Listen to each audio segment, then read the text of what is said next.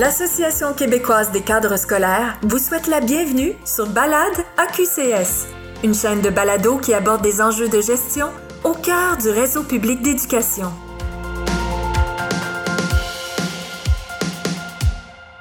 Mesdames et messieurs, bonjour, bienvenue à ce nouveau balado qui porte pourtant sur un sujet qu'on a déjà abordé lors de notre premier balado. Et si vous ne l'avez pas écouté, peut-être que vous allez avoir le goût au cours des prochaines heures parce que ça portait sur le courage managérial. On avait mis la table. Qu'est-ce que c'est? Est-ce que ça nous peur? Est-ce que ça nous freine au quotidien, le courage managérial? Aujourd'hui, on va un peu plus en profondeur, entre autres en discutant du volet communication comment on peut oser dire? Ça demande du courage, communiquer, avoir des bonnes conversations. Est-ce que c'est plus facile, plus difficile avec certaines personnes?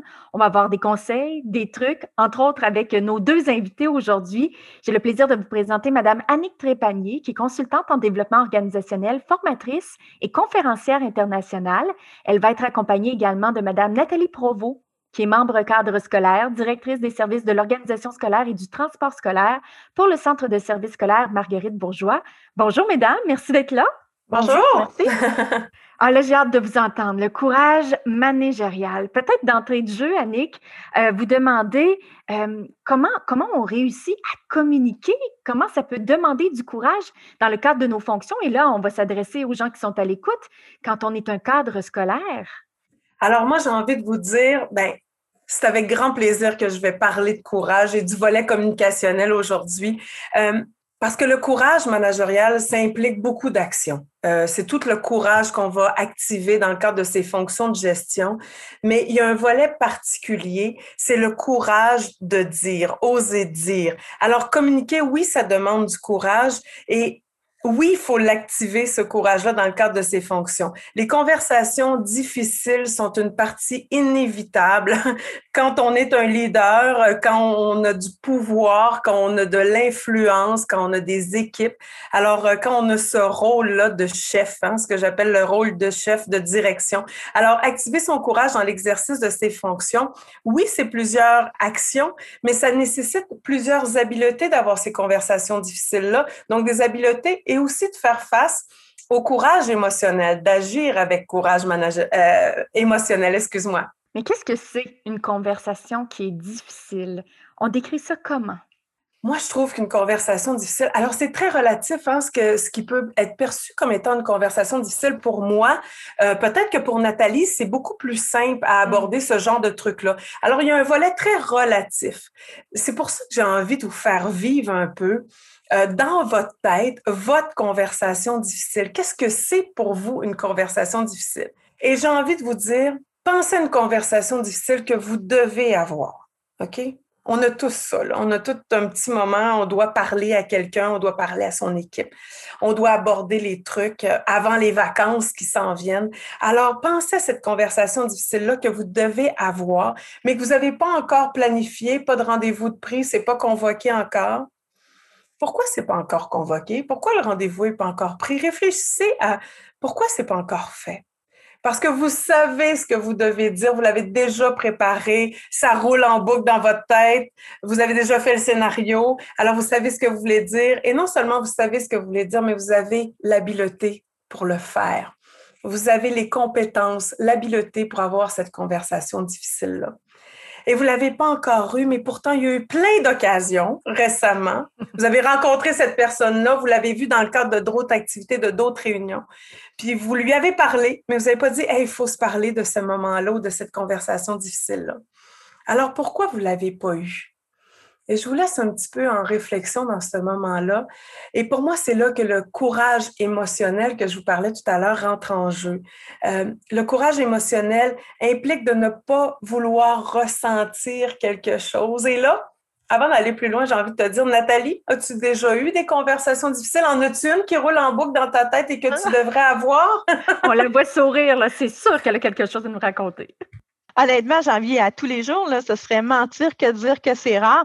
C'est pas une, conversation qui va durer nécessairement une heure. Hein. parfois, c'est très court. Euh, c'est une petite rencontre, un petit flash, euh, une mauvaise nouvelle à annoncer parce que quand c'est une bonne nouvelle, c'est pas difficile d'habitude. Hein. Mais c'est surtout difficile parce que parfois, on n'a pas le temps de bien se préparer. Mais au-delà de ça, c'est qu'on ne sait pas ça va être quoi la réaction, comment ça va être perçu cette annonce-là qu'on va faire.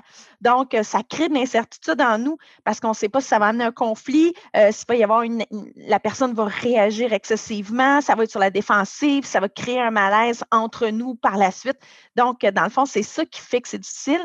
Mais une chose est sûre, c'est qu'il ne faut pas reculer. Il faut la faire de toute façon, mais il euh, faut vivre avec tout l'inconfort que ça peut amener. Oh, j'aime ça parce que Nathalie, le Taina nous amène dans un volet quand tu me dis c'est presque tous les jours. Pour mhm. moi, agir avec courage, c'est effectivement presque au quotidien qu'on utilise son courage. Puis si souvent on perçoit ça comme un effet wow des feux d'artifice, hein, agir avec courage, c'est comme si c'était un événement. Non, moi je pense que les leaders aujourd'hui, c'est au quotidien qui activent leur courage managérial. On est face à beaucoup de situations qui nous demandent d'activer notre courage, mais dans le cadre de nos conversations comme ça difficiles, euh, tu vois, tu me parles de la réaction de l'autre aussi. Hein, on ne sait pas trop comment la personne va réagir, on va faire face à l'incertitude, comment elle va recevoir notre message, notre conversation difficile. Puis est-ce que Nathalie, on n'a pas un peu peur aussi de notre propre réaction? Hein? Quand, l'autre va réagir, ça peut aussi nous faire réagir. On a peur un peu de perdre ce contrôle-là, non? C'est quoi le plus grand risque que tu vois dans ces conversations difficiles-là quand tu te lances? Bien, je moi, c'est que les gens personnalisent le discours c'est vrai que parfois la, décision elle est prise par Nathalie, mais souvent elle est prise à cause d'un contexte euh, en lien avec la mission, les politiques, les règlements. Euh, donc, et c'est tout ça qui fait que je prends une décision. Mais les gens parfois vont avoir tendance à dire ah c'est Nathalie qui a pris la décision, alors que la décision c'est Nathalie qui l'a prise à cause du contexte. Et là, les gens vont, en personnalisant ça, bien, automatiquement, ils en, viennent à, avoir une réaction. Et ce qu'on veut surtout pas, c'est déplaire. Hein. On est fait comme. Donc, déplaire, c'est pas toujours intéressant, mais les gens deviennent méchants parfois parce qu'ils personnalisent trop l'élément, l'annonce vient de leur être donnée. Euh, ce qui est important, je pense, c'est de prendre du recul, c'est d'être prêt, c'est d'être disponible à faire cette annonce-là pour être en mesure de recevoir la réaction qui va venir. Euh, donc, dans le fond, moi, ça va m'arriver parfois de me donner une petite activité récompense, de me rendre disponible, puis par la suite, je vais le faire. Puis, ce n'est pas une question de reporter l'annonce qui doit être faite, c'est de la placer au moment opportun dans ma journée qui va faire que je vais être disponible à la recevoir et que ça va être livrer de la meilleure façon possible. On voit qu'on est dans le domaine scolaire, activité récompense. oui, Mais c'est intéressant, Taina, parce que ce que j'entends de Nathalie, moi, quand elle me parle de, euh, d'être dans le bon état d'esprit, hein, de, de se dire est-ce que c'est le bon moment? D'ailleurs, euh, ben, est-ce que c'est le bon moment pour soi? C'est ça aussi. Euh, parce que pour l'autre, des fois, il y a des gens qui me disent Annick, est-ce que c'est mieux avant les vacances ou après les vacances? En fait, il n'y a pas de bon moment pour avoir des conversations difficiles. Par contre, il y a un bon moment pour soi dans la mesure où est-ce que, comme je te disais, tu es une leader consciente parce que tu es consciente de l'état d'esprit tu me dis, je vais me faire une activité récompense ou je vais choisir un moment dans la journée où est-ce que je suis plus disposée. Parce que, attention, hein, euh, les directions, les cadres, ce sont nous qui donnons le ton émotionnel à la rencontre. Alors, dans quel état d'esprit j'arrive à la rencontre? Dans quel état d'esprit je m'assois à la table lors d'une rencontre d'équipe?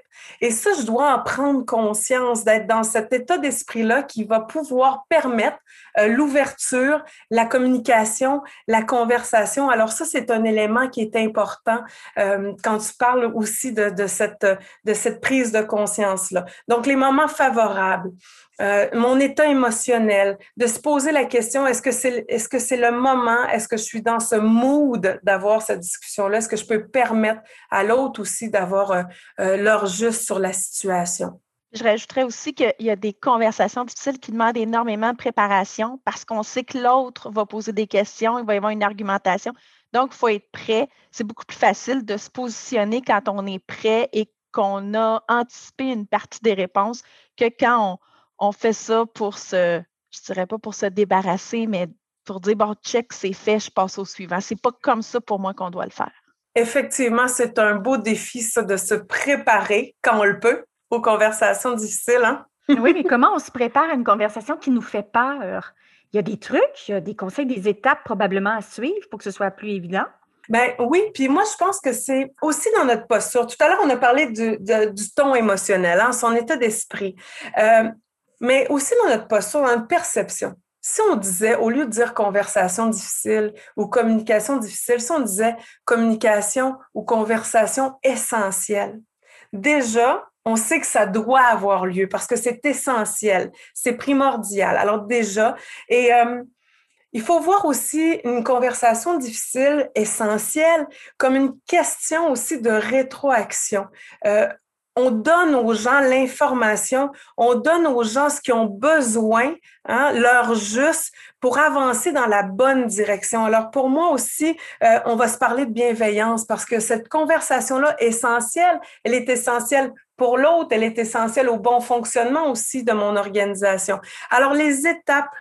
Euh, préalable. Donc, déjà de se dire à qui je m'adresse?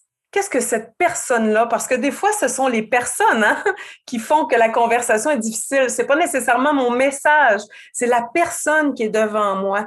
Et là, je, je vous invite quand je vous parle de courage émotionnel, à vous dire l'authenticité, la vulnérabilité. Cette personne-là, ça peut être aussi ce que j'appelle un trigger, mon déclencheur. Je sais que cette personne-là peut me faire réagir. Elle a cette aptitude-là de me faire réagir. Alors, à qui je m'adresse? D'être pleinement consciente de la personne. Et attention, parce que c'est aussi un piège en communication. Des fois, ces personnes-là, ils ont tellement une mauvaise attitude dans la réception de mes, euh, de mes réajustements. Euh, que je vais avoir tendance à pas vouloir parler à cette personne-là, puis des fois, je vais même faire des demandes à d'autres plutôt qu'à celle-ci. Alors, à qui je m'adresse? Première étape. Je prends conscience de à qui je m'adresse, dans quelles circonstances.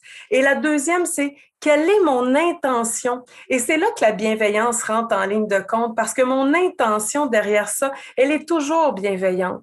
Et des fois, les gens me disent, ben, Annick, je lui ai pas dit tout ce que je voulais lui dire parce que par souci de bienveillance, je voulais un peu la préserver. C'est difficile à entendre. Et là, moi, je me dis, oh mon Dieu, c'est là qu'on manque de courage.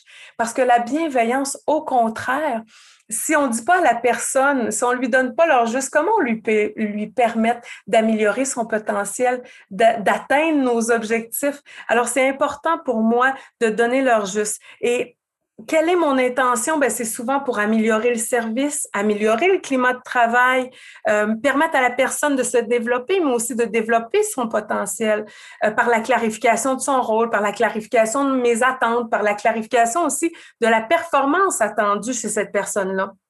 Alors, c'est pour le bien de la personne qu'on donne leur juste, c'est pour qu'elle ait, comme je vous disais tout à l'heure, toute l'information pour avancer dans la bonne direction.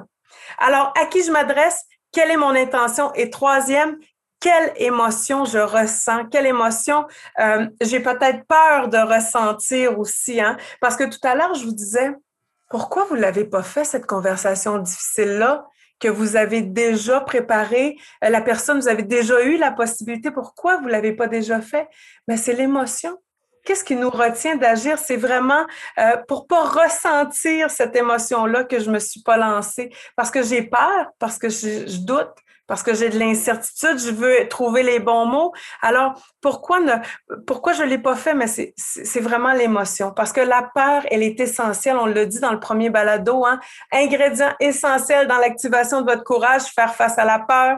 Alors, j'ai peur de quoi? Parce que si je l'aborde pas dans ma tête, puis si je me prépare pas, c'est le plus grand frein. C'est pour ça que ça n'a pas lieu, cette conversation difficile-là. Et la quatrième étape de notre préparation, pourquoi le statu quo est pas possible? Alors ça, là, déjà de dire, c'est une conversation essentielle. Pourquoi c'est essentiel? Le statu quo n'est pas possible. Pourquoi le statu quo n'est pas possible? Et ça, ça va nous donner vraiment euh, du push, vraiment de, de l'envie d'agir et de parler parce qu'on va voir pourquoi le statu quo n'est pas possible. Euh, en même temps, là, je vous parle de la préparation, puis je me sens un petit peu mal parce que je me dis, tu sais quoi, le, plus grand courage, c'est qu'on n'a pas tout le temps le temps de se préparer. Hein, Nathalie? Je pense que souvent, tu peux faire face à des gens dans le passage qui t'arrêtent puis qui veulent te parler maintenant. Euh, tu n'avais pas préparé, tu n'avais pas prévu ce moment-là, puis pouf, pop-up, nos pop-up, euh, moi j'appelle ça des pop-up conversations difficiles. Oh my God, je ne l'avais pas vu venir celle-là. Mais qu'est-ce qu'on doit faire à ce moment-là? Est-ce qu'on doit répondre ou on doit avoir un moment de recul pour mieux revenir avec une réponse? Euh, rapidement, oui, sur, rapidement, état d'esprit. Comment tu te sens? Parce que le chef qui agit avec courage, agit dans l'action, agit pas dans la réaction. Alors, la réaction, là, chaque fois qu'on va avoir agi dans la réaction, on va se dire, oh, j'aurais pas dû dire ça, j'aurais pas dû faire ça. Alors, moi, je vous dis, quand ça arrive, utiliser ce que j'appelle mon RCR de gestion. Alors, RCR de gestion, je ne sais pas si ça sauve des vies, mais en tout cas, ça sauve de l'énergie. Parce que au lieu de se lancer comme ça n'importe comment, alors RCR de gestion, c'est quoi? Recevoir. Alors, l'autre est en train de nous dire je veux te parler, ça je suis pas d'accord et bon et peut-être dans un niveau émotionnel de frustration recevoir R, C, comprendre. L'autre, pour l'autre, c'est important de vous parler. Et R, C, R, respirer. Alors, ah, le dernier R, c'est pas pour réagir. non, pas du tout. Ah. Alors, recevoir, comprendre et respirer. Alors, pour l'autre, l'autre, c'est important. Hein, il, nous il nous agrippe comme ça dans le corridor. Il veut parler maintenant. Alors, c'est important. On comprend que c'est important pour l'autre. Et on va essayer de se dégager un petit peu d'espace. Écoute, je te reçois. Je sais que c'est important pour toi. Euh, pour l'instant, c'est vraiment pas le bon moment, mais je te fixe une rencontre dans quelques heures ou je te fixe une rencontre demain. Moi, j'aime bien le truc du 24 heures. Je trouve que je suis beaucoup plus constructive quand je prends 24 heures pour recevoir. Euh, plus constructive, moins réactive, plus je vais trouver les mots justes, plus on va être déposé dans le niveau émotionnel. Et tu sais, la personne qui vient te, te, te lancer ça comme ça dans le moment que c'était peut-être inapproprié, ben, il l'a lancé sur le coup de la réaction, il l'a lancé sur le coup de l'émotion. Alors, ce qu'on lui permet aussi, c'est de prendre quelques heures ou même de prendre 24 heures pour déposer aussi son niveau émotionnel. Alors, euh, rappelez-vous de ça quand on vous, on vous euh, prend au vif comme ça. Est-ce que c'est possible d'appliquer votre RCR de gestion puis de prendre un petit peu de temps? Mais surtout, si c'est pas possible, si vous devez avoir cette conversation difficile-là, pensez à la respiration, restez ancré. Puis au lieu de réagir, respirer. ça, c'est le meilleur air. Mais j'ai le goût de demander à Nathalie, est-ce que vous faites preuve déjà de RCR ou vous allez le mettre en, application? Je vais le mettre plus en application, mais le dernier R, j'avoue que parfois le réagir vient avant le respirer. ah oui, oui, oui, mais moi aussi, je serais portée. Ah, ah, alors, Nathalie, tu vas te faire un petit post-it RCR de gestion et euh, vraiment recevoir, comprendre et respirer. et là, on va respirer pour aller vers la pause, mesdames. Super intéressant. Puis quand on va revenir, on va aborder un sujet plutôt délicat, c'est-à-dire comment on annonce une mauvaise nouvelle à notre équipe. Il y a sûrement une manière de faire qui euh, va rendre les choses plus agréables, qui sait. Mais quelquefois aussi, en tant que cadre, gestionnaire, un petit flocon de neige, ça nous paraît une tempête et c'est peut-être pas si pire comme situation. Donc, on va voir ça ensemble dans quelques secondes. Saviez-vous que l'Association québécoise des cadres scolaires publie chaque année des mémoires et des avis qui contribuent à l'évolution du réseau public d'éducation? Ce sont nos membres cadres scolaires qui en coordonnent la rédaction grâce à leur expertise terrain. Vous pouvez les consulter au www.aqcs.ca.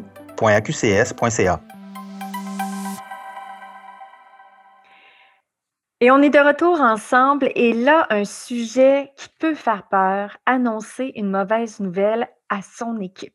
Comment on s'y prend? Des fois, on appréhende la chose pendant des jours, pendant des semaines, ça nous angoisse, ça nous stresse. On se dit comment on va y arriver, mais surtout comment on va récupérer par la suite, selon la réaction, selon la situation, l'ambiance. Alors, Annick, peut-être vous entendre à ce sujet-là? Bien, euh, je suis sûre que Nathalie, a plein d'exemples, mais euh, pour moi, c'est ça, agir avec courage, en fait. Euh, je dois aller annoncer une mauvaise nouvelle, hein, c'est ce que tu as mis sur la table, Taina. Alors, je dois aller annoncer une nouvelle, une mauvaise nouvelle, mais pour moi, m'exposer comme cadre fait partie de mon rôle. Hein. Alors, aller faire face Agir avec courage, c'est ça, c'est s'impliquer, c'est d'aller euh, dans cette conversation-là et d'avoir le courage d'oser dire. Alors, c'est sûr que c'est au préalable, hein, parce qu'on va faire les mêmes étapes de préparation, mais au préalable, on va, on va se préoccuper de notre ton émotionnel. Et pour moi, euh, c'est la peur qu'on va ressentir, hein, parce qu'on sait qu'on s'en va faire face, qu'on va, euh, qu'on va aller décevoir, qu'on va aller susciter la réaction, comme tu disais. Donc, je dois me préparer. Et comment je vais me préparer? Ben, je vais d'abord faire face à quelle émotion je ressens. Alors, je doute. J'ai peur de ne pas trouver les bons mots. Je fais face à l'incertitude. J'anticipe une réaction, mais quelle sera réellement la réaction? Des autres, de mon équipe? Alors ça, je vous demande vraiment de faire l'exercice d'essayer d'identifier au préalable les réactions que vous pourriez recevoir. C'est un peu euh, euh, une rétroaction, une communication, hein, parce que je vais dire, mais je vais aussi recevoir. Alors, c'est pas juste d'oser dire, c'est d'oser recevoir. Alors, Êtes-vous en train de dire, Annick, qu'il faut se faire différents scénarios dans notre ben, tête? Euh, tu sais, en courage, là, on se prépare. Hein? Ce n'est pas de la témérité. Hein? On a le courage, on se prépare. Mais en même temps, le vrai courage, c'est de faire face à l'incertitude parce que malgré le plan A, B, C et D, on sait que ça se passera pas comme sur le plan. Alors, euh, mais plus d'anticiper un peu le niveau émotionnel, le niveau réactionnel. Pourquoi? Parce que plus je suis préparée au préalable, moins je risque de moi-même me retrouver en réaction face à ces réactions-là parce que je savais que ça pouvait arriver. Et, et on sait qu'on va déplaire, mais pourquoi au juste? Qu'est-ce qui est plus difficile à recevoir pour les gens? Et, au risque de déplaire, je sais, euh, puis Nathalie en parle aussi, hein, c'est que euh, dans nos fonctions, on n'aime pas ça déplaire. Mais on sait qu'on ne va pas plaire à tous. Et quand on s'en va annoncer, mais on essaie quand même, hein, alors, euh, parce que je vois Nathalie sourire, alors quand on s'en va annoncer une mauvaise nouvelle à notre équipe, donc, d'abord, d'être, d'être conscient que c'est une mauvaise nouvelle, de se préparer à la réaction des gens euh, et de reconnaître d'ailleurs que c'est une mauvaise nouvelle. Moi, je veux qu'on utilise les bons mots, hein, les vrais mots. Euh, c'est une nouvelle qui va, va, être perçue comme étant difficile, c'est une nouvelle qui risque de déplaire. Alors, c'est ça qu'il faut aborder avec les gens. Le courage, là, quand je vous parle aussi de faire face à sa peur, d'aller s'exposer, d'avoir des doutes, le courage, c'est pas l'absence de peur. Le courage, c'est la peur dans l'action. la peur, c'est l'ingrédient essentiel. Alors, si je suis dans le courage, je suis dans l'action. C'est pas non plus l'absence de doute. parce que ça vient avec la fonction. Hein? Moi, c'est drôle, malgré toutes les formations que j'ai en gestion et en leadership, jamais on m'a parlé de la peur. Pourtant, ça devrait être sur nos descriptions de fonction. Cher cadre, préparez-vous à faire face, à vous exposer, à prendre des risques, à avoir peur, à ressentir le doute, l'incertitude. Mmh. ça vient avec la fonction. Et la peur euh, peut nous propulser aussi. Ben exactement, ce sont aussi des mots qui propulsent. Je suis entièrement d'accord avec toi, Taina. Et en même temps, il faut les valoriser. Il faut se dire euh, ensemble, même entre nous, entre chefs. Euh, Nathalie, tu te prépares à une conversation difficile avec ton équipe. Tu as peur de quoi? Alors ça, c'est rare qu'on aborde ça ensemble, mais pourtant, je sais qu'elle ressent de la peur. Alors l'aborder. Et euh, un mot important. Il y a des doutes. Hein? S'il y a des doutes dans le cadre de nos fonctions, puis là, c'est le temps de prendre notre petit papier, notre petit crayon, parce que cette phrase-là est tellement importante. Mieux je doute de moi-même dans le cadre de mes fonctions, dans cette préparation-là d'annonces difficiles, mieux je doute de moi-même, plus je vais avoir confiance en ma décision parce que je vais me préparer. Plus je doute, plus je me prépare, plus je peux être en confiance dans ma décision, en confiance dans mon annonce que je vais faire et plus j'ai la conviction dans ma communication. Alors, plus j'ai de conviction, plus je vais amener les gens aussi dans la confiance. C'est paradoxal, hein? Parce que on valorise pas le doute, mais tu vois, si tu ne doutes pas, comme cadre, comme directeur, si tu ne doutes jamais, tu es borderline dangereux pour ton organisation parce que le doute fait partie de, c'est essentiel de douter pour aller chercher euh, cette conviction-là dans notre conversation. Et paradoxalement, le parcours de la conviction, si je veux être convaincu, c'est cette posture-là hein, de confiance qu'on va avoir quand on parle, même si c'est un élément difficile, ben plus, plus, si je veux être convaincu, si je veux être dans la conviction, ben ça commence par le doute. Alors, il faut ah! douter. C'est intéressant, ça. Oui, puis euh, écoute, Annick, moi, je te rajouterais même que tu parles beaucoup avec nos équipes, avec nos employés, puis tout ça, mais, euh, mais il y a aussi beaucoup avec les membres de la communauté, avec les parents. De plus en plus, on est dans un système qui amène les consultations et se présenter devant 400 personnes pour annoncer euh, des changements, pour annoncer ben, des mauvaises nouvelles parfois, oui. Ben, dans le fond, oui, ça amène ben, du trac, du stress, de l'inconfort, mais c'est surtout qu'on ne sait pas comment les gens vont réagir à travers cette annonce-là qui va leur être faite.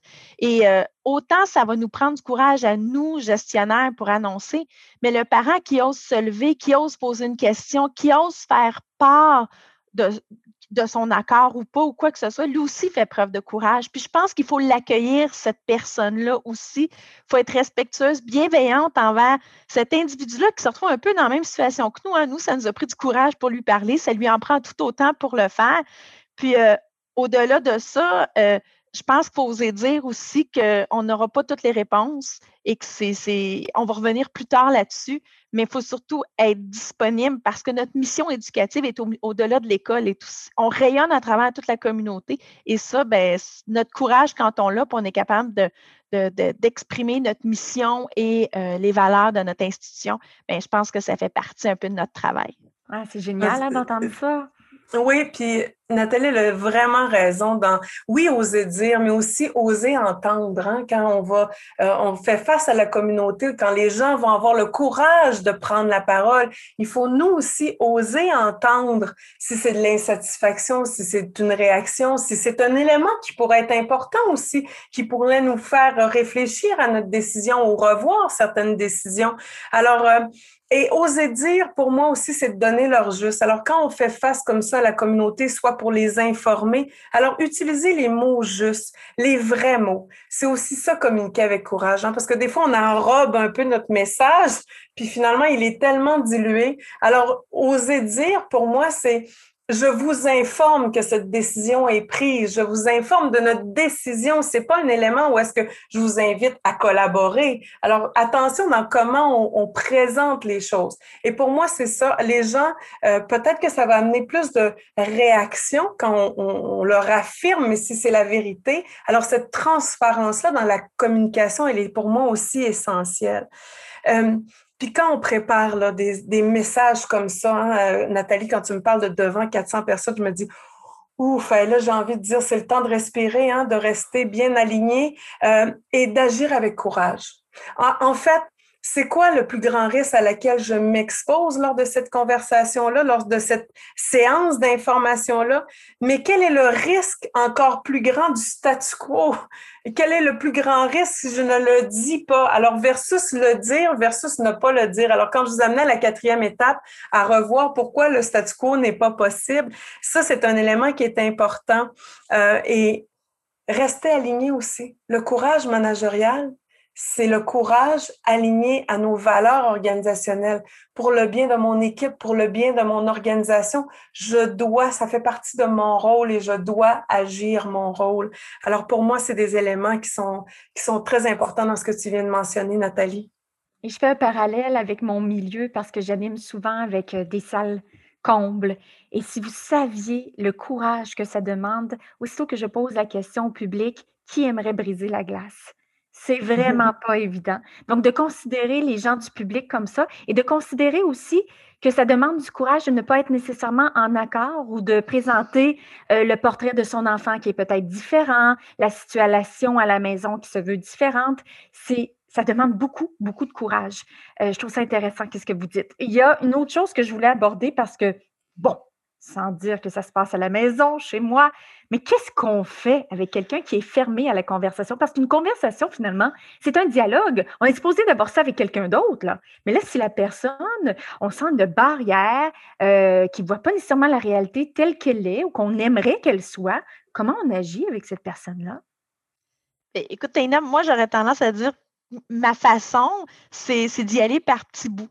Euh, c'est beaucoup moins rapide, mais euh, j'ai l'impression que je vais finir par arriver à mes fins euh, parce que je laisse la personne que j'étais moins agressive. Puis parfois aussi, j'ai l'impression que je ne trouverai jamais de solution parce qu'on n'arrivera jamais à une discussion, comme tu l'as dit, parce qu'il n'y a pas de dialogue possible. Là, j'entends du vécu, moi, dans l'histoire de Nathalie. Alors, on dirait qu'il y a quelqu'un peut-être que tu vois ou euh, euh, de dire, ben, j'ai eu cette rencontre-là, Annick, difficile. Je lui ai dit, je lui ai donné l'heure juste une fois, deux fois, trois fois, je vois pas l'amélioration. Alors là, j'ai envie de pas être d'accord avec toi dans ta non-solution.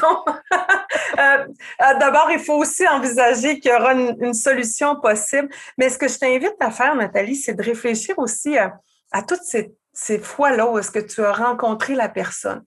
Puis te dire comment ça s'est passé. Hein? Faire un petit retour sur comment ça s'est passé. Qui a parlé? Qui a trouvé des solutions? qui a proposé, hein, qui a essayé de, réconcilier, qui a essayé de voir le compromis derrière tout ça? Et je vous amène dans ça parce que souvent, les chefs, on est des boîtes à solutions. Alors, euh, non seulement on expose la situation, on expose le problème, on, a, on expose nos attentes, mais on expose aussi toutes les solutions possibles. Puis là, j'ai envie de vous dire, si ça ne marche pas, c'est de votre faute parce que ce sont vos solutions. Alors, euh, ce qui est important, c'est d'amener l'autre aussi à agir avec courage. Alors, toi, ton rôle, Nathalie, comme, comme directrice, c'est d'avoir le courage de clarifier la situation, de nommer tes attentes, de nommer euh, la performance attendue, de nommer la, euh, aussi comment la personne, où est-ce qu'elle se situe par rapport à ces, ces attentes-là? Quel est l'écart entre ce que tu attends d'elle puis est-ce qu'est-ce qu'elle te donne réellement?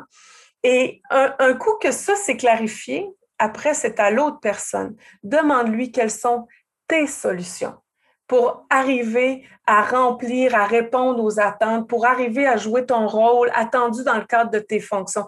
Quelles sont tes solutions?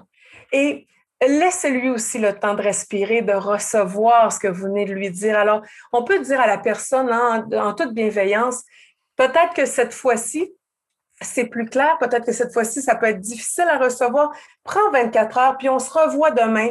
On va regarder ensemble quelles sont tes solutions. Puis moi, mon deuxième rôle, c'est de t'accompagner là-dedans, euh, de m'assurer que je vais t'offrir le support, je vais t'offrir les outils, je vais t'offrir le matériel, les formations, le coaching, l'accompagnement nécessaire pour que tu arrives à la hauteur. Et aussi prendre le temps, quand je vous disais oser entendre, de demander à l'autre comment tu reçois ça quelles sont les solutions envisagées, c'est sûr, mais comment tu reçois ça? Comment tu vois les possibilités? Parce que si nous, on voit la non-solution, peut-être que pour la personne aussi, elle ne voit pas la capacité qu'elle peut avoir de répondre à tes attentes. Alors ça, c'est important de se dire, ben, euh, de donner leur juste, ça fait partie de notre rôle. D'oser dire, ça fait partie de notre rôle. Euh, oser entendre aussi fait partie de notre rôle dans cette conversation-là. Ben, je suis d'accord avec toi, Annick. C'est vrai que euh, laisser l'autre nous donner des pistes de solutions, ça peut aider, mais parfois, parfois, il n'y en a pas de possibilité de laisser à l'autre d'entamer un dialogue parce que ce qui nous est demandé ou ce qu'on doit dire, c'est un non. C'est un non et c'est malheureusement pas négociable. Ça, c'est encore plus difficile parce qu'on ne peut même pas laisser l'autre s'exprimer, on ne peut pas y donner de place. Puis euh, comme on, fondamentalement, on aime ça être aimé, on aimerait ça pouvoir y laisser une petite compensation, mais c'est pas possible. Il faut, en tant que gestionnaire, dire ben c'est non. Oui, puis euh, euh, je dis oui. Je dis oui à ton nom. En fait, oui, c'est difficile de dire non. Oui, oui, non. Là, on ne fera pas un jeu hein, aujourd'hui. Euh, mais oui, effectivement, dire non, c'est un élément qui demande du courage, puis à laquelle vraiment, en accompagnement avec beaucoup de direction, je reçoa comme message de dire j'aime pas déplaire. Puis en même temps, là, ça fait partie de notre posture. Damn if you do, damn if you don't. Alors, euh, euh, je dis oui, je vais déplaire à des gens, je vais dire non, je vais déplaire à d'autres gens. Alors, dire non. Euh, et, oui, j'entends bien, on est humain. on est aussi humain que les humains qu'on dirige, hein, d'ailleurs. Alors, oui, on fait face à cet élément-là. donc, quand il faut dire non, il faut dire non. Vaut mieux dire non que pas rien dire. Attention aussi au fait de je dois dire non et je repousse ce moment-là. Euh, parce que ça, c'est important. Euh, souvent, les gens qui vont avoir de la difficulté à dire non vont dire à la personne, ben laisse-moi voir, je te reviens là-dessus. Donne-moi encore du temps, j'ai pas eu le temps de réfléchir. Le fameux euh, manque de courage peut amener aussi, je dois aller chercher encore plus d'éléments, plus d'éléments, et là on reporte. Et là, c'est là qu'on met les gens à mal. Quand on a à dire non, on doit dire non. Dire non, c'est beaucoup plus facile à recevoir que rien recevoir du tout. C'est un peu comme une mauvaise décision des fois. Vaut mieux prendre une mauvaise décision en fonction des éléments qu'on a présentement que de ne pas prendre de décision ou de pas donner l'information au moment opportun. Et euh, ça, c'est très important. Et, et peut-être aussi, euh, de voir avec la personne, j'ai à te dire non en fonction des règles, en fonction des enjeux actuels, mais est-ce qu'il y a des solutions alternatives? Alors, tu sais, quand tu dis on dit non, il n'y a comme pas de place pour l'autre, mais ben, peut-être la place, c'est de dire je dois te dire non, comment tu le reçois? Laisser au moins la personne ventiler sur ses émotions, au moins elle aura l'impression d'être entendue, euh, ou de dire à la personne je te dis non en fonction de notre cadre, est-ce que tu vois, toi, des solutions alternatives que peut-être que j'ai pas vues? Il y a un élément très important aussi dans notre posture de pouvoir décisionnel ou d'influence où est-ce qu'il y a l'ego qui rentre en ligne de compte. Hein? Des fois, on se dit, ben, il n'y a pas de solution envisageable, alors go, je m'en vais dire non. Et là, on affirme le non, mais on n'a peut-être pas toutes vu les solutions qui pourraient être alternatives. Alors là, attention, encore une fois, c'est pas notre responsabilité, c'est pas notre travail à nous, c'est de demander à l'autre qu'elle voit des solutions ou elle nous propose des solutions alternatives. Hein. C'est une responsabilité partagée avec agir avec courage, je, le redis.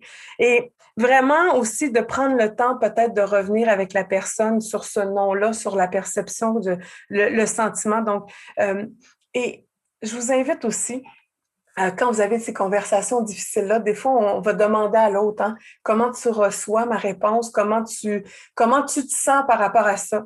Et là, ben, l'autre répond pas, puis là, ben, on devient très, euh, oh my God, très dans le malaise, hein, de dire, ben, j'ai peut-être déçu, j'ai peut-être euh, déplu, j'ai peut-être. Et là, on se met à mitrailler l'autre de questions secondaires. Attention, laissez le temps à la personne de vous répondre.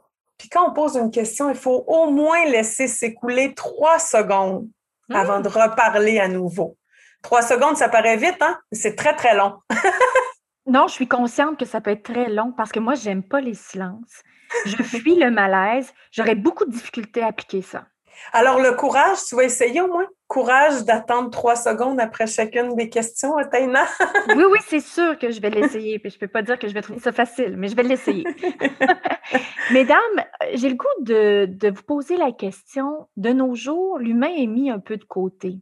On privilégie beaucoup les échanges par écrit, les courriels, les textos. Est-ce qu'on peut faire place au courage managérial par écrit? Parce que là, depuis le début de notre conversation, on est là justement avec des échanges de vive voix. Mais qu'est-ce qui se passe quand on, quand on prend plutôt euh, le crayon, le clavier pour discuter? Bien, en fait, euh, c'est intéressant parce que euh, effectivement, c'est Bon, est-ce que c'est plus difficile? Est-ce qu'on cache aussi des fois un manque de courage derrière nos écrits, notre texto, sachant qu'on n'aura pas la rétroaction de l'autre? Hein? Je t'envoie une mauvaise nouvelle par écrit, Nathalie, puis là, euh, ben moi, j'ai, j'ai pas ta, ta, réaction émotionnelle, en tout cas pas sur le coup. Alors, il y a comme quelque chose qui se cache des fois derrière ça. En même temps, ça fait partie de notre réalité d'aujourd'hui, donc on ne sera pas réfractaire à, l'évolution. Hein? Euh, mais en même temps, je veux juste attirer votre attention parce que effectivement, euh, derrière ça, je vous disais, la première étape, c'est quelle est mon intention. Hein? Euh, alors, mon intention, quel objectif je veux atteindre quand j'envoie un message par écrit, par, par courriel? Et préoccupez-vous de la réelle réception, parce que sans tout le volet non verbal, sans tout le, ton de ma voix, le ton dans mes mots choisis, sans toute mon émotion derrière, sans tout le côté expressif, ben l'autre personne là, je la prive de beaucoup d'informations, je la prive, de 93% de, de, de messages, d'efficacité du message. Alors, quand j'écris seulement les mots, c'est 7% euh, du message qui peut être retenu dans toute sa globalité parce qu'en mm. communication, si je veux avoir 100% euh, d'efficacité avec Nathalie, on doit être en présentiel, on doit se regarder, mais même de façon virtuelle, hein, parce qu'on se voit, là, on se voit de suffisamment assez proche d'ailleurs, on se regarde de suffisamment assez près pour savoir si tes sourcils se froncent ou si tu souris. Alors, ça, c'est important quand il y a juste 3%. Alors, on n'est pas réfractaire à l'évolution. Je t'ai envoyé un message, j'ai pas de retour, c'est un peu bizarre. Alors, je vais avoir le courage de décrocher le téléphone et de, au moins, tu me verras peut-être pas, mais tu vas entendre le ton de ma voix, tu vas entendre aussi peut-être toute la bienveillance dans ce message-là que tu avais perçu.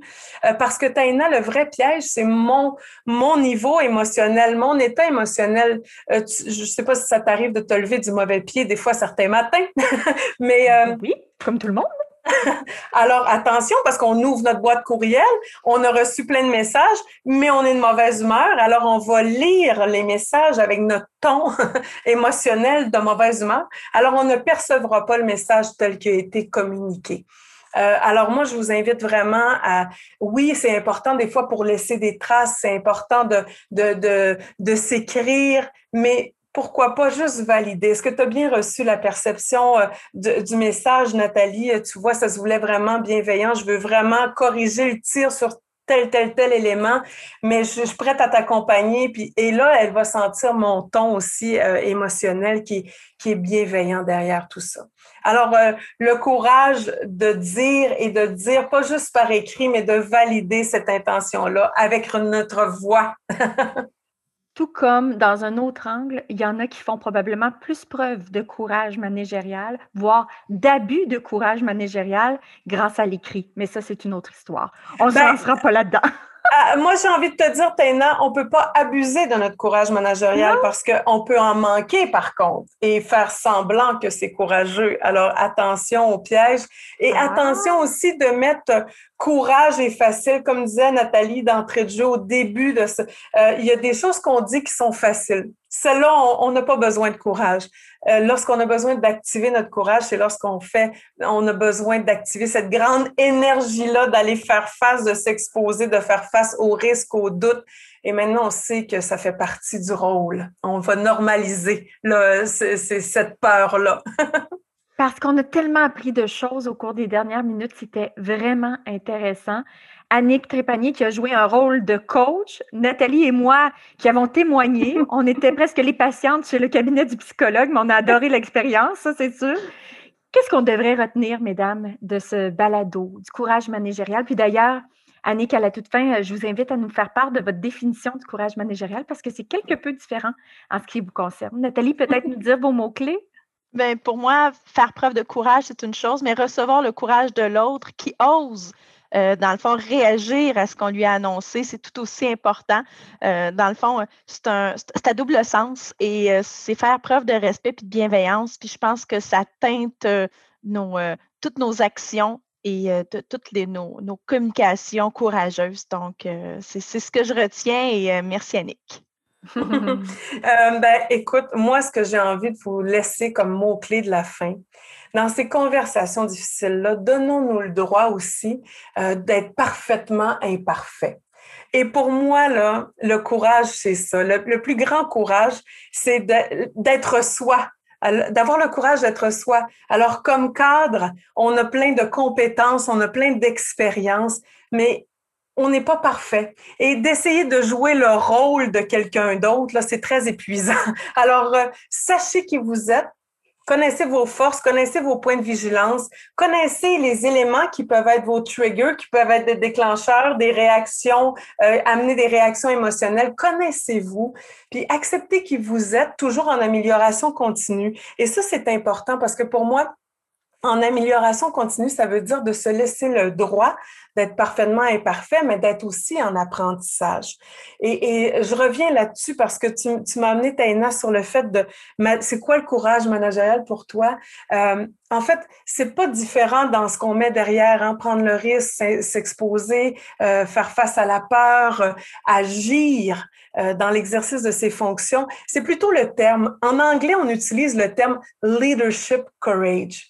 Et leadership courage, hein, d'exercer son leadership avec courage, pour moi, je trouve ça un petit peu plus attractif. On a encore un peu plus envie de l'activer, ce courage-là. Et surtout que dans le courage managérial, on peut tomber dans le piège que courage managérial, donc c'est pour les managers, c'est pour les directeurs, c'est pour les mm. cadres intermédiaires, tandis que pour moi, tout le monde dans l'exercice de ses fonctions, tout le monde dans l'organisation a besoin d'activer son courage parce que ces personnes-là ont des responsabilités, hein? ils sont imputables de leur rôle, ils peuvent prendre des risques, ils peuvent, prendre, ils peuvent avoir de l'initiative, elles peuvent avoir elles aussi de bonnes idées, puis peut-être que ça peut ne pas marcher aussi.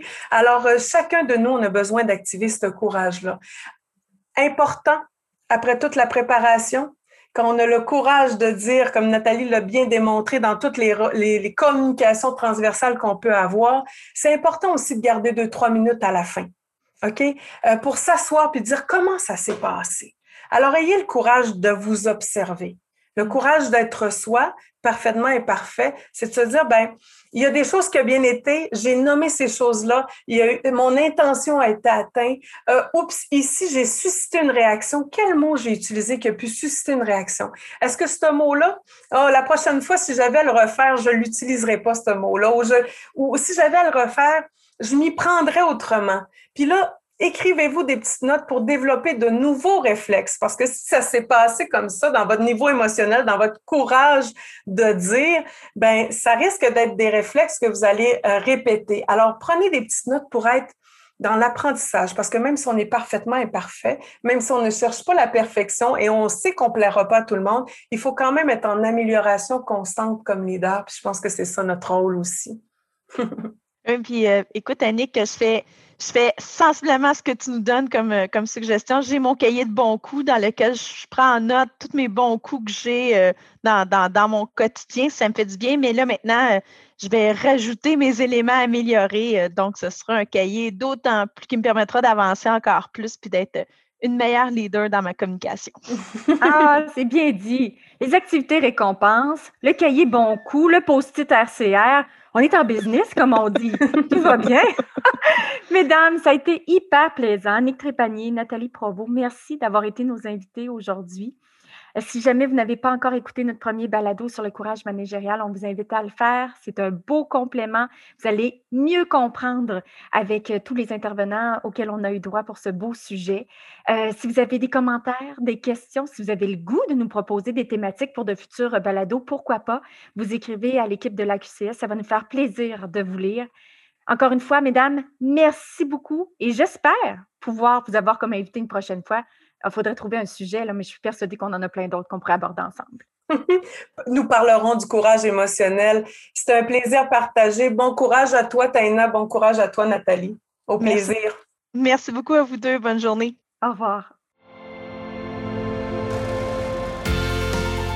La QCS remercie le comité de perfectionnement des cadres et des gérants, la personnel assureur de groupe auto, habitation et entreprise et le Fonds de solidarité FTQ pour leur soutien dans la création de la chaîne Balade AQCS.